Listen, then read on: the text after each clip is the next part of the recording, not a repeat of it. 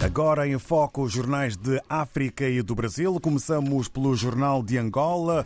O assunto reunião em Luanda com responsáveis dos municípios resulta no título com maior dimensão e letras garrafais. Ministério da Educação prepara ações para o reforço do poder das raparigas.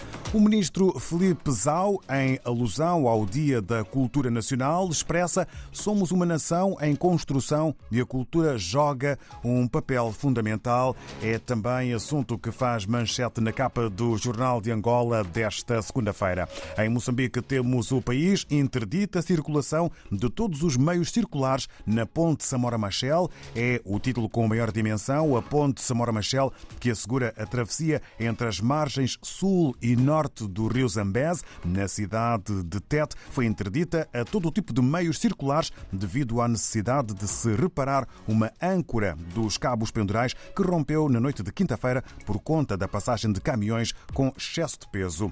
Três fotografias em destaque ou três personalidades em foco numa fotografia.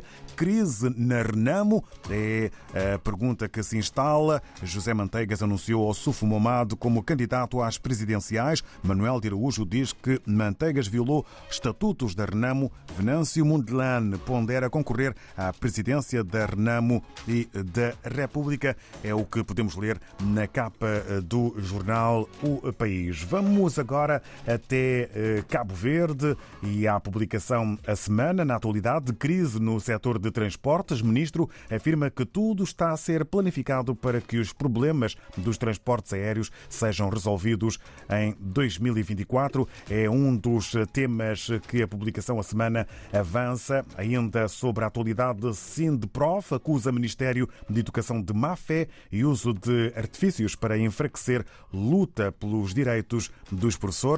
É mais um título que está na semana em Cabo Verde.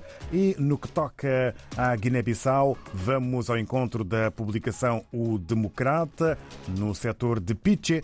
População de Cambajá queixa-se de falta de professores e edifício da segurança em ruínas. Ainda no desporto, jogo amistoso, Guiné-Bissau sofre a pesada derrota frente ao Mali. É também assunto que está na publicação O Democrata. No Brasil, temos o Estado de São Paulo.